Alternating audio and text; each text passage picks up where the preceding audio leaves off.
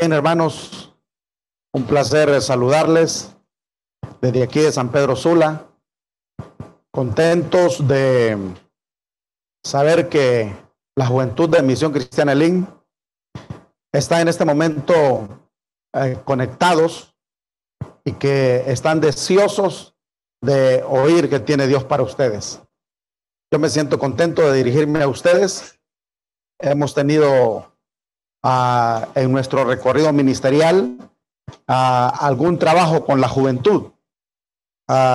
Recuerdo que mi, una de mis primeros áreas en las que serví fue como vicepresidente de jóvenes de la iglesia Elín Central.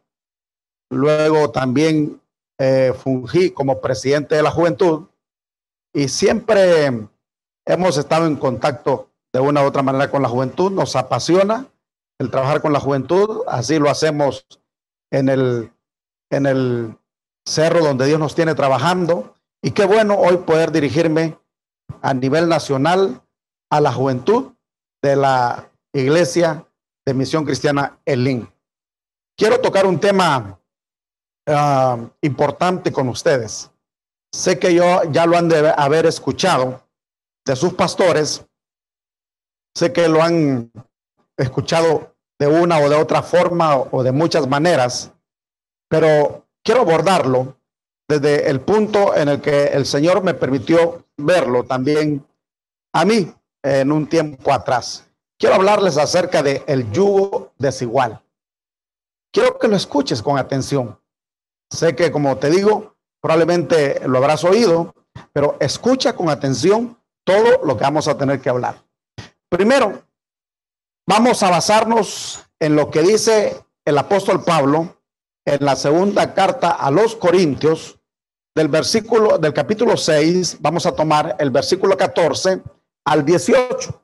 Y aquí en mi Biblia dice, no os unáis en yugo desigual con los incrédulos, porque qué compañerismo tiene la justicia con la injusticia y qué comunión la luz con las tinieblas.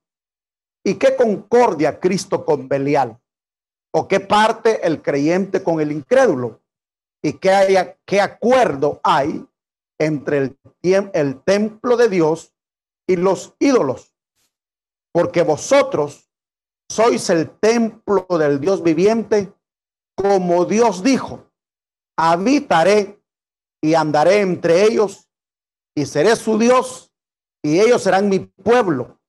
Por lo cual dice, salid de en medio de ellos y apartaos, dice el Señor, y no toquéis lo inmundo y yo os recibiré. Y seré a vosotros por padre y vosotros me seréis hijos e hijas, dice el Señor Todopoderoso. Interesante la forma en la que el apóstol Pablo aborda en ese pasaje lo que es el yugo desigual. Y aunque el, el resaltado que tiene mi Biblia, el, el subtítulo que tiene mi Biblia, dice, somos el templo del Dios viviente. Pero comienza diciendo Pablo, no os unáis en yugo desigual con los incrédulos. Y la razón por la que por un lado, el, subtítulo es Somos templo del Dios viviente y comienza diciendo no os unáis en yo igual con los incrédulos. Es porque Pablo aquí nos está recordando que nosotros somos el templo de Dios y que no hay ningún acuerdo entre el templo de Dios y los ídolos. Ah, eso lo vamos a ver ah, con detalle. Eso lo vamos a ver con lupa, eso lo vamos a ver a profundidad. ¿Por qué razón Pablo está haciendo una relación entre nosotros que somos el templo de Dios y los ídolos? Y entonces recalca y dice, porque vosotros sois el templo del Dios viviente, como dijo Dios, o como Dios dijo, habitaré y andaré entre ellos, y seré su Dios, y ellos serán mi pueblo. Entonces Dios dice que habitará y andará entre nosotros. Y por esa razón es que nosotros nos hemos venido a convertir en el templo de Dios. Ya todos sabemos que no son las cuatro paredes el templo de Dios. Ese solamente es un lugar físico. Ese solamente es un edificio que nosotros utilizamos para reunirnos. Pero el templo de Dios somos nosotros porque es en medio de nosotros eh, que el Señor habita y es en medio de nosotros que el Señor anda. Así que por eso el Señor dice, por eso salgan de en medio de ellos. Es decir, salgan de, de, de las tinieblas, salgan de la comunión con Belial, eh, salgan de la comunión con el incrédulo, ah, hablando en el sentido no de que no vamos a tener plática con, con los incrédulos, porque todos tendríamos que salirnos de este mundo, en el trabajo tenemos que platicar con ellos, en el colegio, en la universidad, en todas partes, pero habla de una relación más estrecha, que nos dice, no se relacionen muy estrechamente con el incrédulo. ¿Por qué? Porque ustedes deben de salir de en medio de ellos. Por eso en otro lado, en las escrituras, ah, dice que se conviertan ellos a ti, pero tú no te conviertas a ellos. Lo mejor entonces es que salgas de en medio de ellos, que te apartes de ellos, dice el Señor, para que no toquéis lo inmundo y entonces yo recibiré. Y entonces voy a ser a vosotros por padre y vosotros me seréis hijos e hijas, dice el Señor Dios Todopoderoso. Uno de los más grandes problemas que la juventud tiene es este yugo desigual. Eh, son esas amistades en el colegio.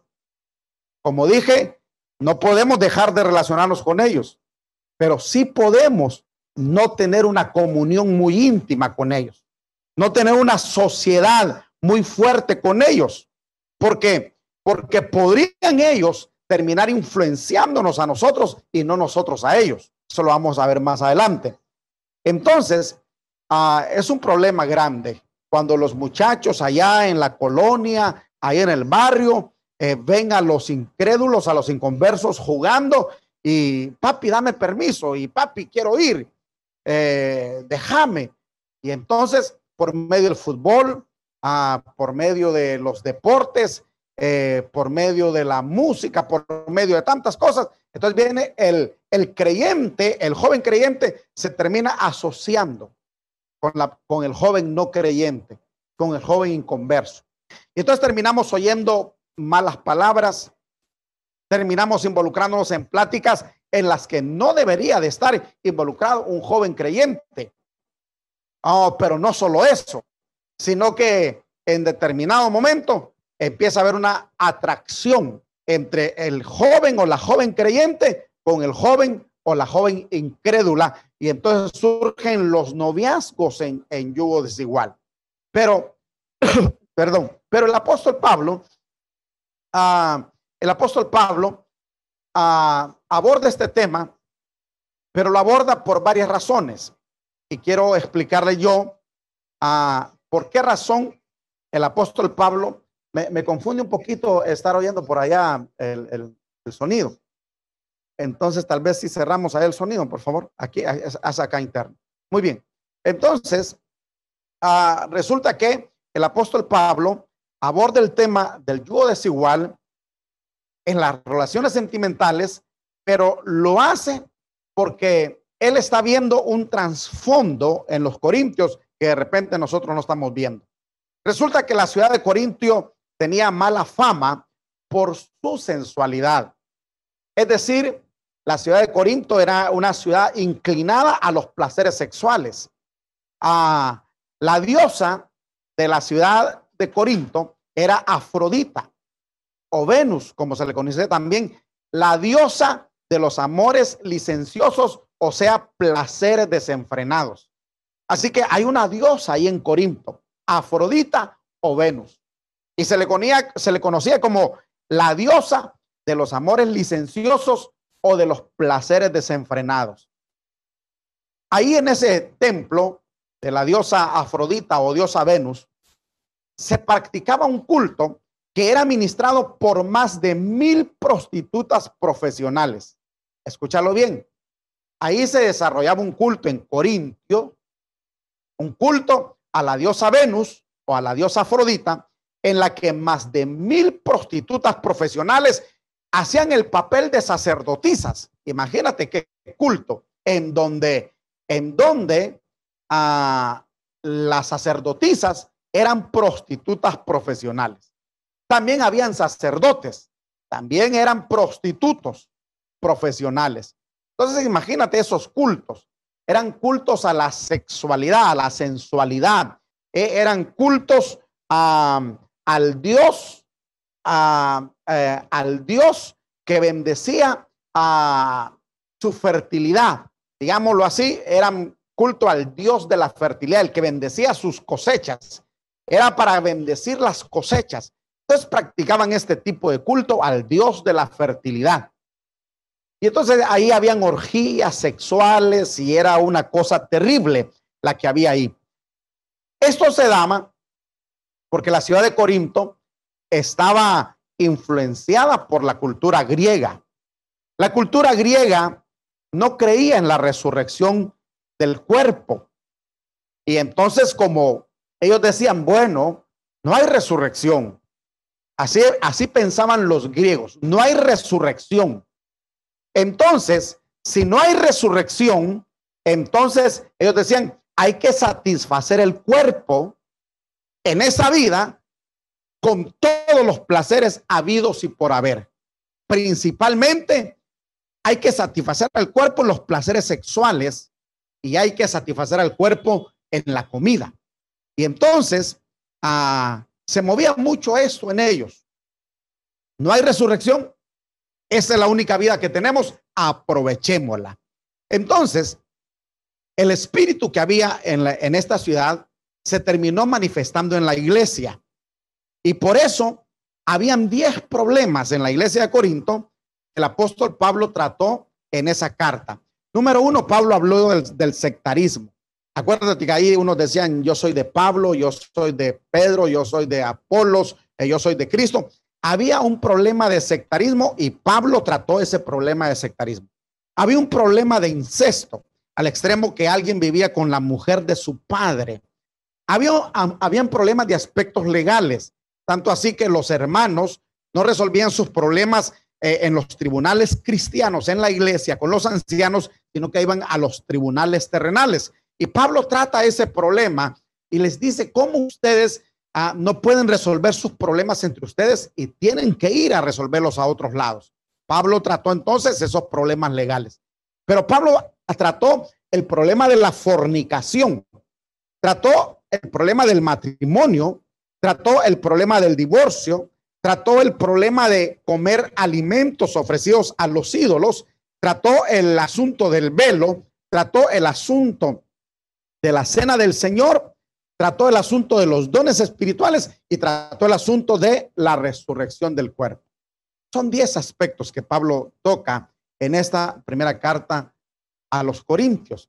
Y entonces Pablo ataca esos problemas porque se están dando y la razón por que se están dando es porque hay una fuerte influencia griega sobre los hermanos de Corintios. Entonces, en Primera de Corintios, capítulo 15 y verso 32, lo voy a leer ah, para que, y si ustedes lo pueden buscar ahí también, Primera de Corintios, capítulo 15, verso 32, yo lo tengo acá, dice, en el verso 32, ah, si los muertos no resucitan, entonces comamos y bebamos porque mañana moriremos.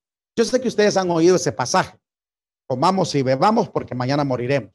¿De dónde se origina? del hecho de que los griegos decían, ah, como no hay resurrección de muertos, entonces comamos y bebamos ahora, porque mañana moriremos. Démosle placer al cuerpo, démosle placer en la comida y démosle placer en la sexualidad. Entonces, aquí nos vamos a ir nosotros a lo que dice el apóstol Pablo en esta misma carta de 1 Corintios. Nos vamos a ir al capítulo a 6 y ahí en el capítulo 6 Ah, hay algo que el apóstol está abordando.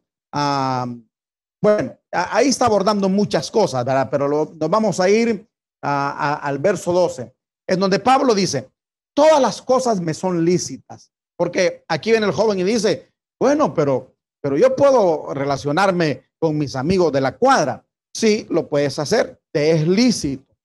Ah, yo puedo platicar con el muchacho, está, está guapo, está bonito, sí, te es lícito.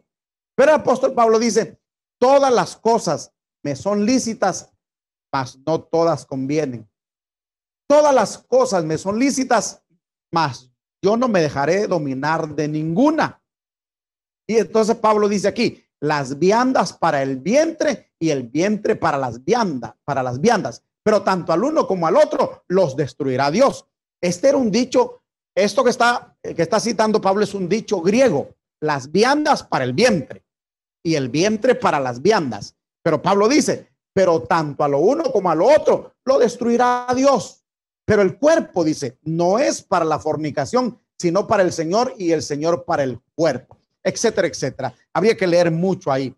Pero el punto es entonces que quiero que entiendas que Pablo está abordando el punto del yugo desigual porque hay un problema en la iglesia de Corintio que está muy influenciada por la cultura griega y entonces ah, eh, eh, están dándose cosas como a lo que dice el apóstol Pablo en el capítulo 6 de la segunda carta a los Corintios, verso 14 que leímos, no os unáis en yugo desigual. Según la historia y, y por lo que vemos a Pablo enfrentando esto, en la iglesia, los hermanos de Corinto llegaron a ver esto con ligereza y ah, se estaban dando mm, eh, matrimonios entre creyentes y no creyentes. Y Pablo veía con preocupación esas cosas. Sin embargo, parece que Pablo se da cuenta que los hermanos de Corinto eso lo están viendo con ligereza, lo están viendo con liviandad, eh, en vez de verlo con la preocupación que se debe de ver. Cuando la juventud está haciendo eso, ah, no hay que ser indulgentes y ah, es que son jóvenes. Ah, es que es que hay que dejarlos que vean su juventud.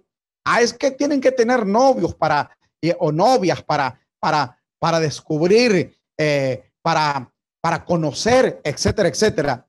Yo a los jóvenes les enseño que si pueden tener una sola novia sería lo ideal. Yo les enseño que lleguen vírgenes al matrimonio.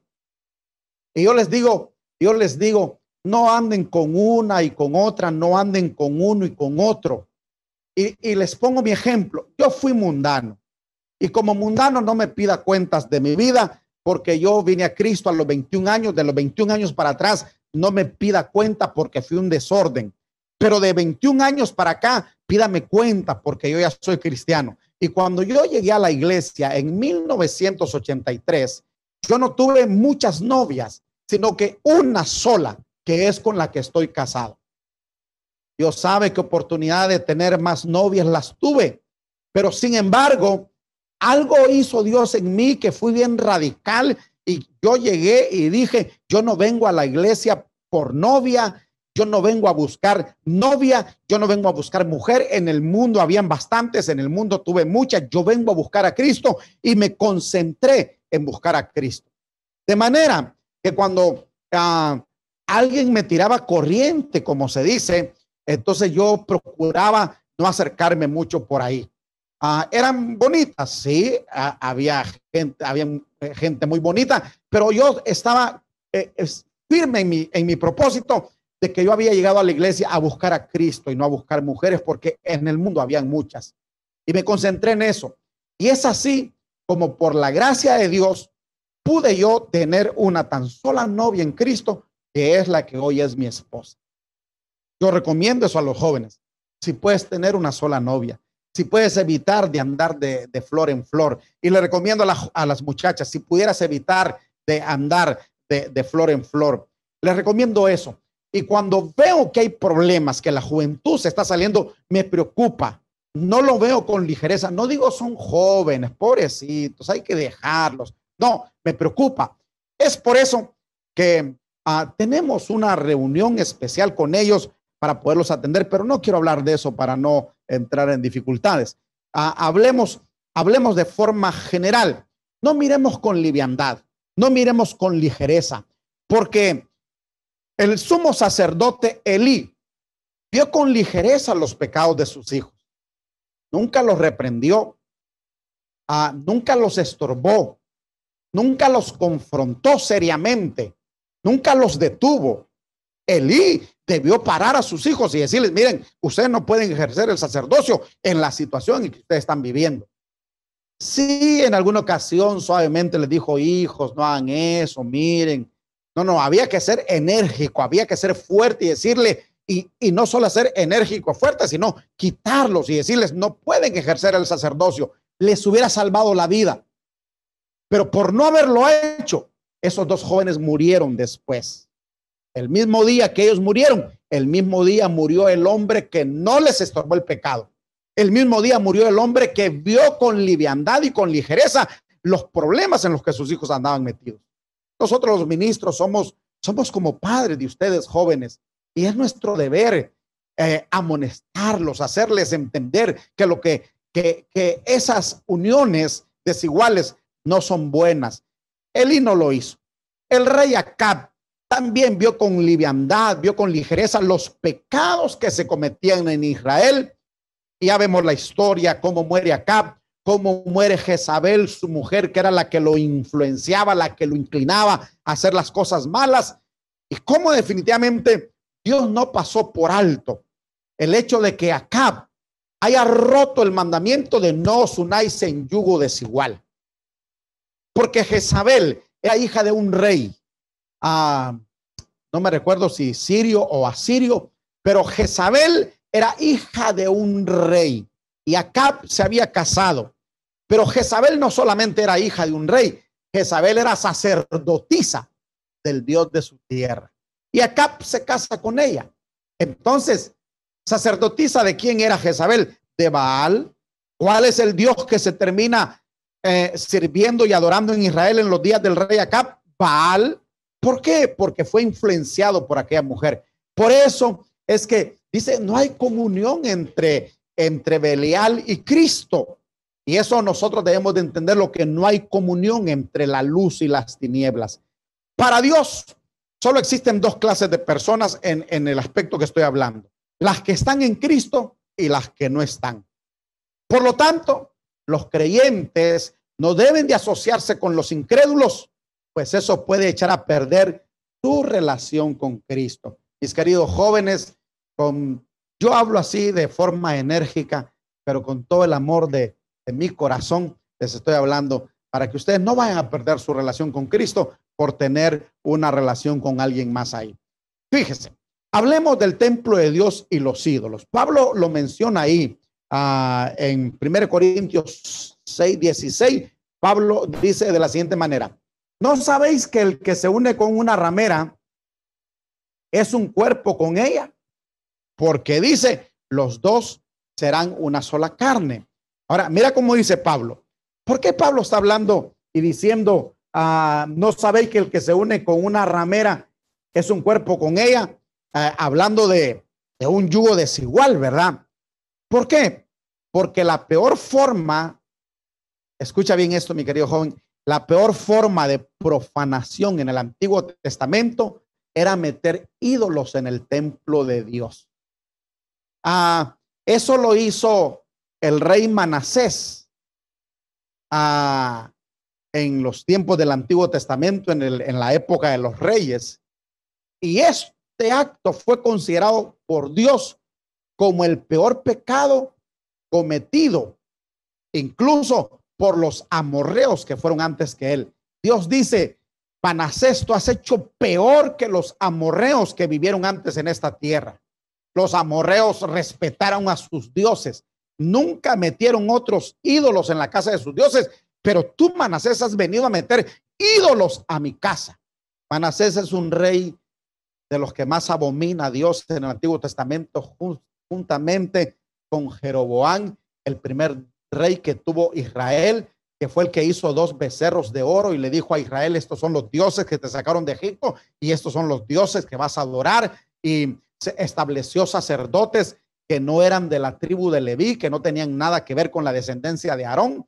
Y Dios abomina a Jeroboán enormemente y Dios abomina a Manasés enormemente. Los dos reyes que más abomina y aborrece Dios, porque fueron dioses fueron reyes que, eh, que eh, tuvieron comunión entre el templo de Dios y los ídolos. Entonces Manasés metió ídolos al templo de Dios.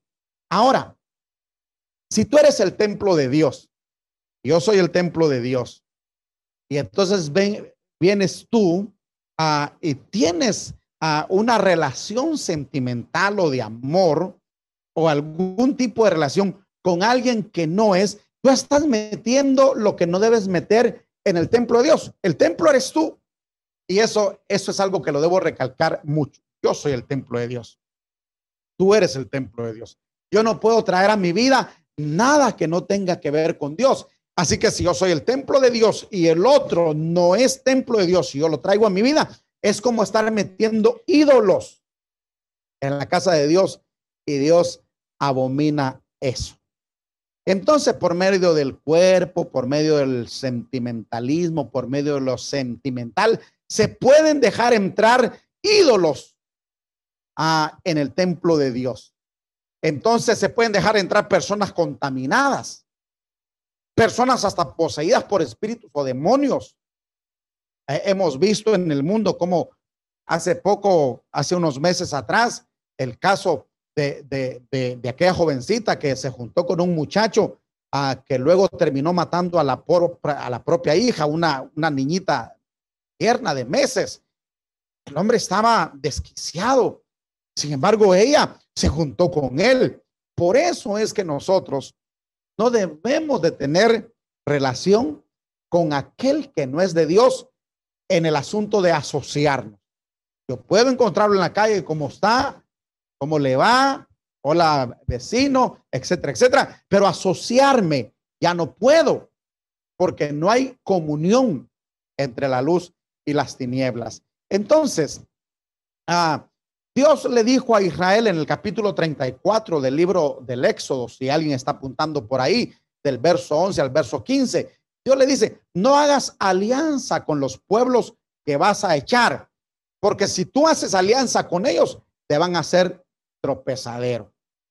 Entonces, hermano, ahora aquí tenemos que asociar esto con el Nuevo Testamento cuando dice, si tu mano derecha te es ocasión de caer, córtala. Si tu ojo derecho te es ocasión de, caer, sácatelo. Y no está hablando en el sentido literal, hermano, de que te vas a sacar un ojo, porque el problema no es tu ojo, el problema no es tu mano. Está hablando de que si tu mano derecha, ese amigo que tú dices, porque ah, todos en el mundo ah, tenemos mi mejor amigo, pero resulta que en la iglesia seguimos teniendo mi mejor amigo también. Y a veces ese mejor amigo, aunque sea cristiano, no es tu mejor influencia.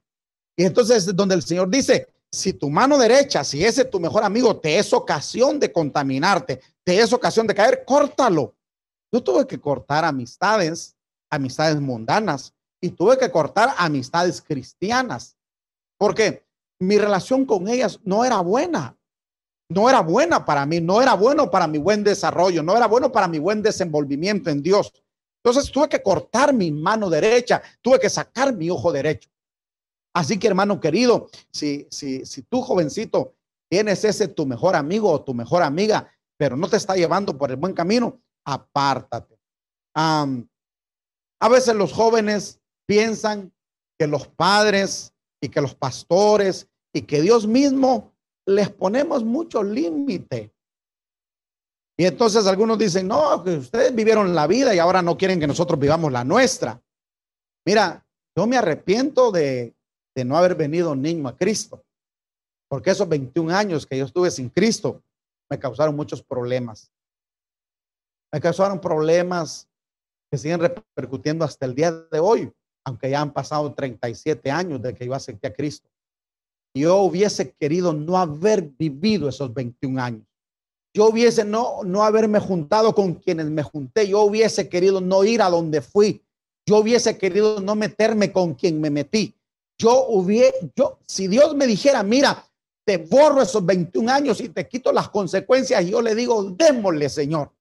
Aunque, aunque yo me quedara sin memoria de esos 21 años, porque esos 21 años fueron desastrosos para mí bendigo a Dios que como cristiano supe ser uh, definido quizás hasta fui radical en muchos aspectos y entonces corté con quien tenía que cortar. Ahora, ah, hay una muchacha, una jovencita llamada Dina, está en el capítulo 34 del libro del Génesis. Y se dice que Dina era hija de Jacob, era hermana de aquellos doce varones, de los cuales viene después a formarse la nación de Israel. Y ellos andaban eh, por ahí nómadas y llegaron a cierto lugar. Y entonces vino a Dina, como toda jovencita. ¿Cuántos años tendría Dina? Tal vez 13, 14, qué sé yo. Era una joven inquieta de esas jóvenes que, que siempre Ah, son atraídas por las luces, por el brillo y por el fulgor que el mundo ofrece, que muchas veces el diablo también ofrece. Y entonces Dina dice que sintió el deseo de salir a ver cómo vivían los jóvenes del lugar al que habían llegado. Y se fue por ahí. Eso no se debe de hacer, mis queridos jóvenes. Ah, a nosotros no nos debe de llamar la atención qué están haciendo los jóvenes allá en la feria. ¿Qué están haciendo los jóvenes allá en el baile? ¿Qué están haciendo los jóvenes allá en aquella reunión que tienen? No nos, no nos debe de atraer, no nos debería de atraer. Pero Dina dijo, bueno, ah, no sé cómo vive esta gente, quiero ir a ver su forma de vida, quiero, quiero ver cómo se visten, quiero ver cómo hablan, quiero, quiero ver, etcétera, etcétera. Y se fue. El resultado fue que solamente fue a ser violada por uno de los jóvenes de ahí, un príncipe. Ah, y entonces, luego, hermanos, como eso no era correcto, todo lo que no se hace bien termina en problemas. Ah, ¿Cuánta jovencita que yo le dije, no te cases, mija? Eso no está bien. Se casaron. Ah, luego vienen a mí a pedirme consejo porque les está yendo mal. Yo le digo, yo le digo, mira, mija, yo quisiera aconsejarte, pero tú no quisiste oír mis consejos cuando todavía había tiempo para resolver. Ahora vas a sufrir las consecuencias. Hay quien viene a, eh, viene a decirme, pastor, ah, si yo quiero divorciarme, solo quiero que usted me diga que me puedo divorciar. Yo le digo, yo no, no te voy a decir que te divorcies, yo te decía que no te casaras, pero ahora no te puedo decir que no te divorcies. Entonces, tenemos suficientes ejemplos. A veces tu propia madre es ejemplo de sufrimiento porque ella no tuvo el cuidado de con quién se casó. Y tú tienes el ejemplo ahí en tu casa, tú tienes el ejemplo de ver a tu madre sufriendo con el hombre con quien no debió casarse y de todas maneras tú quieres hacer lo mismo. Tú es el ejemplo de tu madre soltera sufriendo porque el hombre solo la la embarazó y luego se fue, pero ahora tú quieres hacer lo mismo y tú no quieres oírla a ella eh, porque tú dices, bueno, pero si usted lo hizo, sí, pero le fue mal. Entonces, ¿qué pasó? Que se armó un tremendo lío ahí y los hermanos de Dina terminaron haciendo una gran matanzón de gente y luego, o matazón de gente. Y luego Jacob se siente triste, se siente mal y dice, ahora los pueblos de la tierra nos van a aborrecer y nos van a querer eliminar porque van a creer que somos gente violenta. Y, le llamó la atención a sus hijos y les dijo, ustedes no tenían que hacer eso. Tina, tú no tenías que haber hecho lo que hiciste y ustedes no, no, tuvieron que hacer lo que hicieron. Toda causa ah, va a tener una consecuencia. Entonces hay que tener mucho cuidado. Entonces, cuando al joven le dicen, si Jacob hubiera visto a Dina que iba a salir, probablemente le hubiera dicho, no salgas. No, papá, déjame ir, no salgas. No, es que me pones muchos límites. Mira, yo diría que Dios ah, nos pone límites ah, porque son para nuestra propia protección. Mira, si no hubiera límite en la velocidad, por ejemplo, en las carreteras, si no hubiera límite en la comida, por cierto, me acaban de poner a dieta porque salió un poquito elevado de ciertos niveles. Pero ¿qué pasa? Ah, en esta pandemia, yo me la he dado a comer mucha baleada, mucha tortilla de harina, y también me he descuidado con los refrescos, de, con las sodas, y he tomado mucho fresco al extremo que he subido 10 libras en esta pandemia. Ay, me tocaba chequeo el jueves pasado, fui a los chequeos, no me salieron bien. Tampoco es algo de gravedad, pero, pero, pero yo siempre los he tenido eh, normales. Pero, por ejemplo, hoy eh, la, la presión arterial me salió al límite, siempre la he tenido normal. Y el azúcar me salió un poquito elevadita, siempre la he tenido normal. Entonces yo ya sé qué fue lo que hice. Me excedí en la comida. Me excedí en la comida. Me excedí en, en, en, en, comer lo que normalmente no como. Casi no como mucha harina, casi no como muchos baleadas, pero en esta pandemia no sé cuántas llevo ya, hermano. Pero ya a partir de el jueves que me dijeron eh, eh, hay que entrar en dieta, bueno, ya adiós baleadas, adiós gaseosas. ¿Por qué? Porque tengo que poner un límite por mi propio bien. Si yo no pongo un límite, entonces dentro de poco voy a ser diabético o dentro de poco voy a ser hipertenso y no quiero llegar a eso. Entonces voy a entender que tengo que tener un límite en la comida. Entonces hay límites en la velocidad, porque si no nos matamos en las carreteras. Hay límite en la comida, porque si no, como el pescadito, morimos por la propia boca. Hay que ponerle límite al sueño, no la podemos pasar solo durmiendo. Hay que poner límite a las amistades. Hay que poner límite a los, a los noviazgos y hay que poner límite a los matrimonios porque son para nuestro propio beneficio. En el caso de nosotros aquí en Iglesia Mahanaín, tenemos eh, reglas eh, para llegar al matrimonio. Y si no cumplimos con esas reglas y quieres llegar al matrimonio, entonces te puedes casar, pero yo no te caso y, tienes que casarte, hacer una ceremonia en tu propia casa, pero yo no los caso. Ah, bueno, perdone si, eh, alguien se molesta por eso, eso lo hacemos nosotros aquí, no estoy diciendo que lo deben de hacer todos, pero eso yo lo hago acá.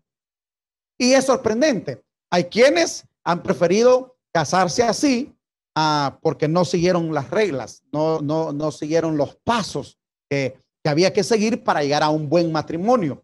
Entonces prefirieron irse a, eh, eh, irse a casar allá en una ceremonia en la casa, eh, sin la bendición del pastor, de los ancianos y de todo. Y luego la gran mayoría de ellos vienen a llorar, a decirme, pastor, me está yendo mal.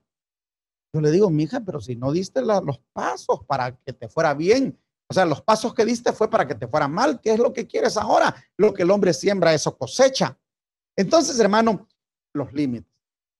Hace tiempo miré en Facebook una caricatura en donde un joven ve un cerco y se lo está saltando y alguien le grita y le dice, ah, no es límite, le dice, es protección.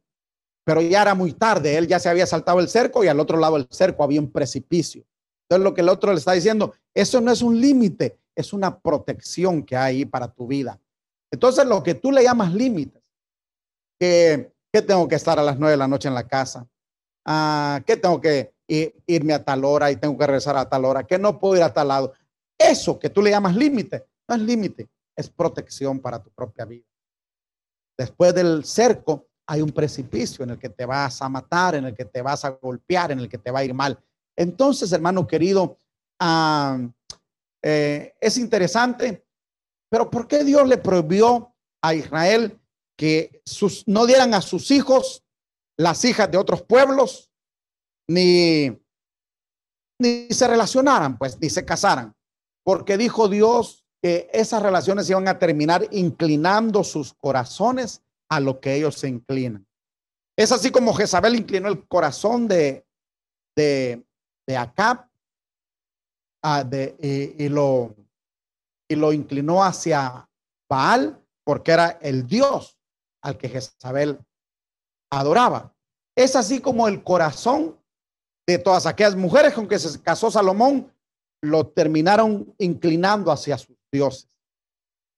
Primero Salomón, el primer error es que Salomón se casó con mujeres que no eran israelitas interesante cuando uno lee el cantar de los cantares, el amor que había entre Salomón y la Sulamita.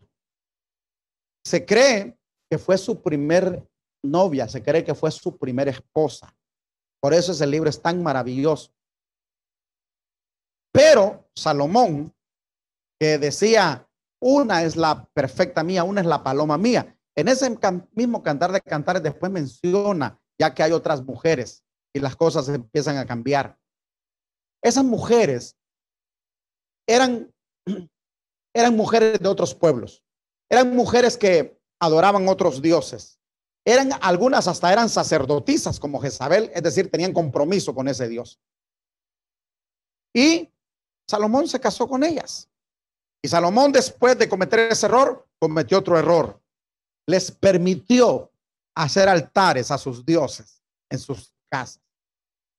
Al fin y al cabo, yo no voy ahí mucho por ahí. Cuando yo quiero estar con ellas, las traigo a mi casa, decía Salomón.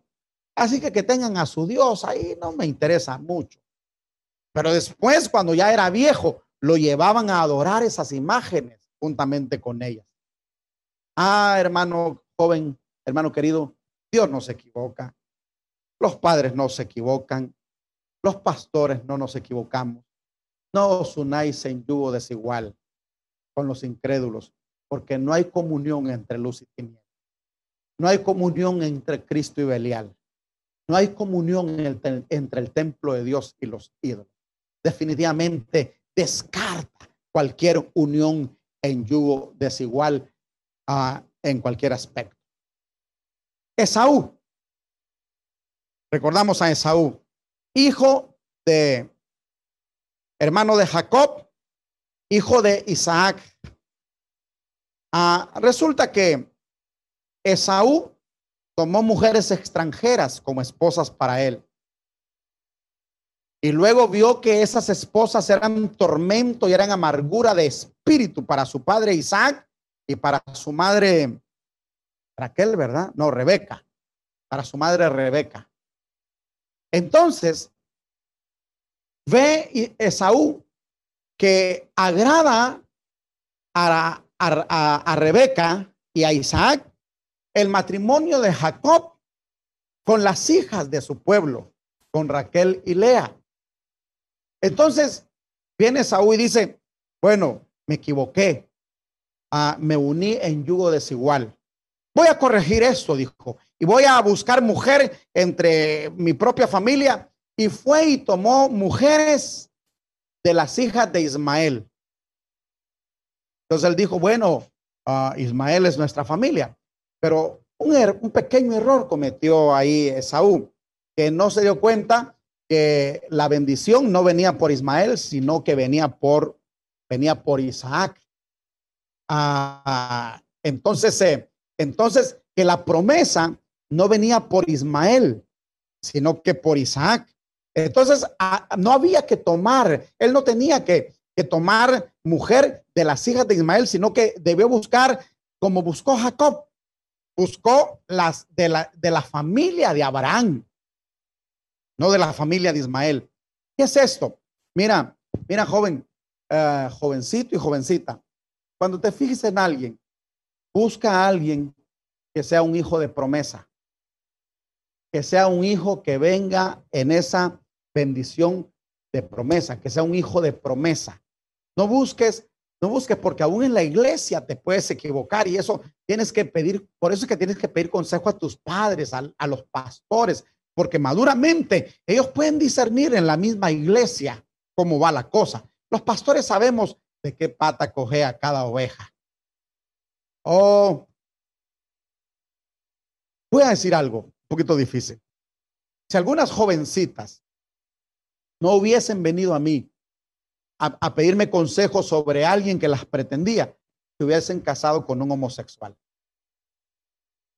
Porque algunos, algunas personas ya en la iglesia que han tenido esos problemas ah, buscan casarse porque creen que casándose van a, se, van a resolver el problema del homosexualismo, no se resuelve así. Pero yo te puedo decir de varias jovencitas que vinieron a mí a decirme, fíjese, pastor, que fulano me pretende. Y yo vi que fulano todavía no había resuelto su problema ese y que estaba queriendo casarse para resolver por medio del matrimonio ese problema y ese problema no se resuelve casándose, ese problema se resuelve echando fuera esas, esas inclinaciones, es, esas contaminaciones. yo le dije, mira hija, ah, yo te voy a pedir con todo mi corazón que me vas a guardar este, este, este secreto que yo he guardado por años, porque no puedo llamar una, no puedo dañar a una persona, pero no puedo permitir que esta persona te dañe a ti. Quiero que sepas que esta persona tiene este este problema. Si tú sabiéndolo quieres seguir adelante, y aquí en adelante es tu problema, pero yo te advierto de, las, de los problemas que esta persona tiene. Entonces, ah, casi todas ellas desistieron de esa relación. Y decidieron, decidieron, uh, dijeron, pastor, si yo no le hubiera pedido consejo, mire, mire lo que yo hubiera hecho. Y hoy me agradecen, porque algunas de ellas, bueno, están hasta bien casadas. No voy a dar pistas para que no vayan a descubrir, pero están bien casadas. Y, y me agradecen, me dicen, pastor, si yo no le hubiese pedido consejo a usted. Entonces, no solamente es de que me gusta este, Mm, puede, que sea, puede que sea de la descendencia de Ismael y no de la descendencia de Abraham ah, eh, por, por, por, Isaac. Muy bien. Entonces, hermano, ah, cuando, nos, cuando nos asociamos a alguien, tratemos de que sea, de que sea como lo hizo Ruth, por ejemplo, con Noemí, a quien le dijo, tu pueblo será mi pueblo, tu Dios será mi Dios, a donde quiera que tú vayas, yo voy a ir, eh, em, donde tú mueras, moriré yo, hermano, porque cuando nos ayuntamos, ah, em, cuando hablamos de ayuntar, estamos hablando de la yunta aquella que une a los dos bueyes. Y la Biblia es clara que dice, cuando dice que no, que no unamos en, en, yugo al buey con asno, porque no, no concuerda un buey aquí, un asno acá o un buey aquí y una cabra acá. No tiene sentido. Los dos tienen que ser bueyes y, tienen, y tienen que ser de la misma estatura y tienen que ser del mismo peso y tienen que tener la misma fuerza. Porque si no va a haber problemas, un buey va a sufrir si el otro buey no es igual a él. De tal manera que el yugo desigual uno tiene que verlo en todos los aspectos, ni siquiera solamente en si es cristiano o no es cristiano. Uno tiene que ver en en que uno es demasiado alto y el otro es demasiado bajo, ahí hay un yugo desigual, aunque no lo creas. Imagínate el otro de dos metros y la otra de unos cincuenta. Santo Dios, eso, se va a mirar raro cuando anda esa pareja por ahí. Y hay yugos desiguales de otros tipos. No los voy a mencionar para no herir a la susceptibilidad de nadie. Ah, pero el punto es, el tiempo se me está ya terminando, pero el punto es, y aquí voy a terminar, es que nosotros debemos de saber que cuando no nos sujetamos al plan de Dios, a la palabra de Dios, podemos perder mucho. En el capítulo 36 del libro de los números, se habla de las hijas de un hombre llamado Celo, Jefat. Un poquito difícil de pronunciar. Celo Jefat. Resulta que Celo Jefat murió en el desierto antes de tomar la tierra prometida. Pero Celos Jefat es, es, parte de una tribu que va a recibir herencia y por lo tanto él como familia de esa tribu, él tiene que recibir herencia, pero resulta que muere en el desierto. Cuando llegan a la tierra prometida, ya eh, ya no existe y resulta que no dejó hijos varones, sino que solo hijas. Entonces van estas hijas donde Moisés y le dicen, Moisés, nuestro padre murió en el desierto y ahora que están repartiendo la tierra, a nosotros no nos quieren dar, porque a la mujer no se le daba, no se le tomaba en cuenta, sino que solo a los varones. Entonces ellas dicen, nosotros queremos que nos dé la, nos la tierra que le correspondía a nuestro padre. Entonces dice que Moisés se encuentra en un problema y dice, ¿qué hago aquí? Dice Moisés, porque realmente a las mujeres no se les da herencia en ese tiempo. ¿Qué hago? Eh, para darle herencia, este hombre tuvo que dejar hijos varones. Entonces dice que consultó a Dios y Dios le dijo, mira Moisés, ah, muy fácil vas a resolver este problema. ¿Cómo, Señor? Dile a las hijas de Celos Jefat que les, vamos a, les vas a dar la herencia que le correspondía a su padre. Pero ellas no deben de casarse con nadie que no sea de la misma tribu de la que era Celosefat, su padre, porque si ellas se casan con alguien de otra tribu, la herencia de ellas va a pasar a la otra tribu. Y para que esta tribu no se quede con menos herencia, ellas se le va a dar tierra, pero tienen que casarse dentro de su misma tribu para que la tierra pertenezca siempre a esta tribu. Sabes que si la mujer se casaba allá, la herencia pasaba a la otra tribu. Fíjate que estas mujeres obedecieron el mandamiento de Dios y se casaron solo con hombres de su propia tribu. Mira, yo no creo que a alguna de ellas no le haya gustado uno de otra tribu. Yo no creo que a más de alguna de ellas no le haya dicho que qué guapo este, qué guapo aquel. Oh, pero no es de mi tribu. Oh, mira qué, qué bueno, qué, qué, qué educado. Oh, pero no es de mi tribu. Mira qué ojos tiene, mm, pero no es de mi tribu. Mira, mira qué, mira qué bien preparado está. Mira, es estudiado. Ay, pero no es de mi tribu. Mira el otro que chorreadito que me anda pretendiendo, pero es de mi tribu. Porque algunas dicen, yo con, un, con alguien de la iglesia no me caso, porque en la iglesia solo trofeos hay, dicen por ahí, ¿verdad? Entonces yo un día oí a una joven decir eso y le dije, ¿cómo eso que solo trofeos? Y pastor me dice, trompudos y feos, me dijo. Yo no me caso con ninguno. Yo le dije, más te vale casarte con un trompudo y feo que con uno de ojos bonitos, que no es hijo de Dios. Entonces estas mujeres, estas mujeres, estas mujeres obedecieron si ellas obedecieron, ¿por qué no puedo obedecer yo? ¿Por qué no puedes obedecer tú cuando te dice, no os unáis en yugo desigual con los incrédulos? Cada, vez que tú dices, ay, qué guapo está, pero es incrédulo. Ah, qué guapo está mi compañero de trabajo, pero es incrédulo. Qué guapo está mi compañero de colegio, pero es incrédulo. Qué guapo está eh, aquel que me está eh, mandando mensajes por Facebook, pero es incrédulo. Deberías de una vez decir como las hijas de Celosefat, no, no, no, no son de mi tribu, no me puedo casar, perdemos la herencia. ¿Quieres perder la herencia en Dios? Pues cásate con quien quieras. La Biblia deja claro que, y como se le dijo a las hijas de Zelosefat, te puedes casar con quien quieras, siempre y cuando sea en Cristo. Después, hijas de Zelosefat, se pueden casar con quien quieran, siempre y cuando sea de su propia tribu. Termino aquí. a Balaán aconsejó que no se podía maldecir a Israel de ninguna manera, que la única manera de que le pudiera llegar una maldición a Israel era incitándolos a unirse a mujeres que no eran del propio pueblo y que ellos solitos iban a abrir puerta para que la maldición entrara. Recuerda que Balac, el rey, quiso que Balaán, el profeta, maldijera a Israel y no pudo maldecirlo. Entonces vino Balaán y le dijo a Balac, el rey, le dijo, mira, no se puede maldecir a ese pueblo, no, no hay entrada para maldecir a ese pueblo.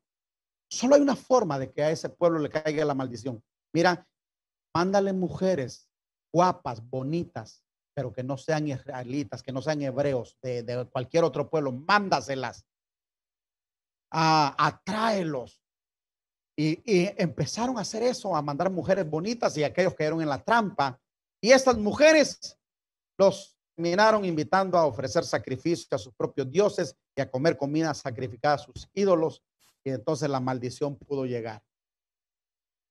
Joven, jovencita, ahí en la iglesia estás cubierta por, por la santidad de tus padres. Estás cubierta por el abrigo del Altísimo bajo la sombra del Omnipotente. Tienes una cobertura ministerial que, también te, te, lleva por la palabra, por la adoración, por la santidad. No te salgas de ahí. Porque cuando tú te sales de ahí, entonces los problemas te vienen.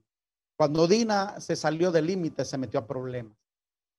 Todo aquel que se salga de los límites de Dios se mete a problemas. El apóstol Pablo vio que la influencia griega estaba socavando los, el fundamento de la iglesia en Corinto y entonces intervino. Hoy yo traigo una palabra agradeciendo a que me invitaron a hablar con la juventud a nivel nacional, de la cual veo hay mucha gente conectada ahorita.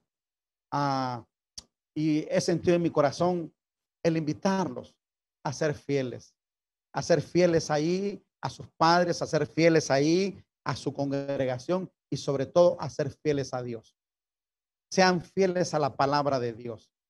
Sean como estas hijas de Zelojefat. Te damos herencia, pero la pierdes si te casas fuera de los límites que te pongo.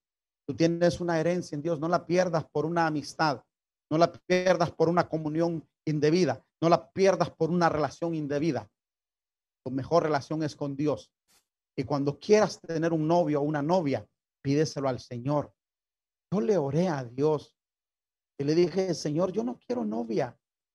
Yo lo que, yo lo que te quiero es a ti. Y he contado mi testimonio y, y, ya son las, ya es las cuatro y media hora de ir terminando. Déjame contar esto en, en dos, tres minutos. Yo le dije a Dios, yo no quiero novia. Yo solo te quiero a ti. Y yo había dicho que me iba a casar a los 25 años, pero me casé a los 23. ¿Por qué me casé a los 23?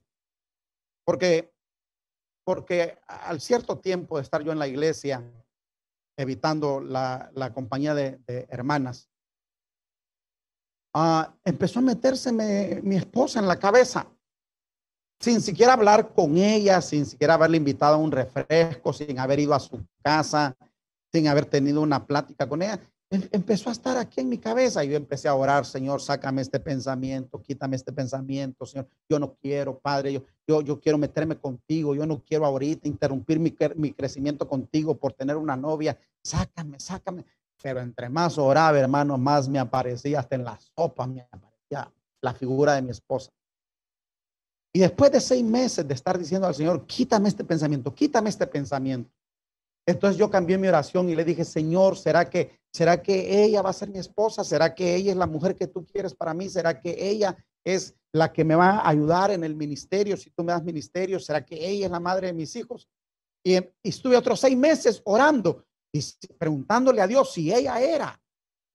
Después de un año de oración, después de un año de oración, sin decirle nada a ella y sin acercarme nada a ella. Entonces me acerqué a ella y le dije que si quería ser mi esposa. Ella se empezó a reír. Y entonces a reír y a reír y a reír, al extremo que yo me enojé, le dice, yo le dije, esto no es broma. Y me dijo ella, estás bromeando, me dijo. No estoy bromeando, ya enojado, no estoy bromeando, ya toda muerte, risa y risa y risa. Y le digo, no estoy bromeando, le dije yo a hacer. Esto ya, ya se puso a hacer y me dice, mira, pero nunca me has invitado a un fresco, nunca me has, ni siquiera me has ido a dejar al bus, nunca me has ido a visitar a la casa Nunca, yo, yo, lo que menos esperaba de vos es que yo te interesara. ¿Sabes qué pasó? Que le dije yo ya enojado, bueno, sí o no, así, así, por las buenas. Y me dijo, mira, ni te puedo decir que sí, ni te puedo decir que no, me dijo. Le dije, ¿por qué? Mira, no te puedo decir que sí, porque honestamente yo no estoy enamorada de vos. Así, hermana, mírame, es, esta sí me anduvo con, con contemplaciones conmigo. De una vez me bajó de la moto. Primero que nada, yo no estoy enamorada de vos. Así que no, no te puedo decir que sí. Y no te puedo y entonces, ¿por qué no me decís que no de una vez? Porque yo no sé si vos sos el hombre que Dios tiene para mí, así que déjame orar. Y se fue a orar, hermano, otros seis meses. Y yo ya te contestó Dios, no. Y ya te contestó Dios, no.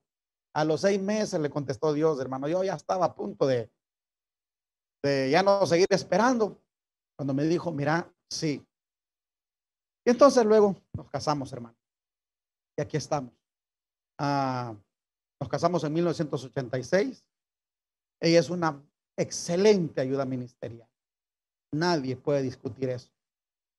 Excelente ayuda ministerial. Yo la bendigo y le doy gracias a Dios por haberme guiado, haberme dirigido. Pude haberme casado con otras más, pero ella era la, mujer con la que eh, eh, mi vida se iba a desarrollar. En paciencia, órale a Dios. Dios te va a guiar a la persona que, con la que vas a ser feliz y con la que vas a desarrollar tus planes. Yo voy a orar por ti porque no quiero abusar del tiempo. Padre Celestial, en el nombre de Jesús. Yo bendigo a toda esa juventud, Señor, que ahora nos está viendo. Veo que han estado pendientes, ninguno se ha desconectado, Señor, han estado atentos. Ah, y yo, Señor, te pido por ellos, Padre, toda esa juventud allá en Olancho, allá en Tegucigalpa, allá en, en en Estados Unidos, donde nos están viendo, Señor, en Choloma, en San Pedro Sula, en La Ceiba, en Roatán, en todas partes, Señor, donde nos están viendo mis hermanos jóvenes. Yo los bendigo en el nombre de Jesús y yo te pido, Señor, que levantes una generación, Señor. Que levantes una generación que sea limpia, que sea santa, para que pueda ser la generación que nos releve a nosotros. Joven querido, no debes de olvidarte nunca que un día tú vas a estar sentado en esta silla donde estoy yo. Que un día tú vas a estar sentado en la silla donde están sentados los pastores hoy. Cuando yo era joven, no me pasó por mi mente que yo iba a estar sentado en una silla de un, de un pastor. Pero aquí estoy. Gracias a Dios, gracias a Dios. a mi testimonio en ese aspecto no fue malo.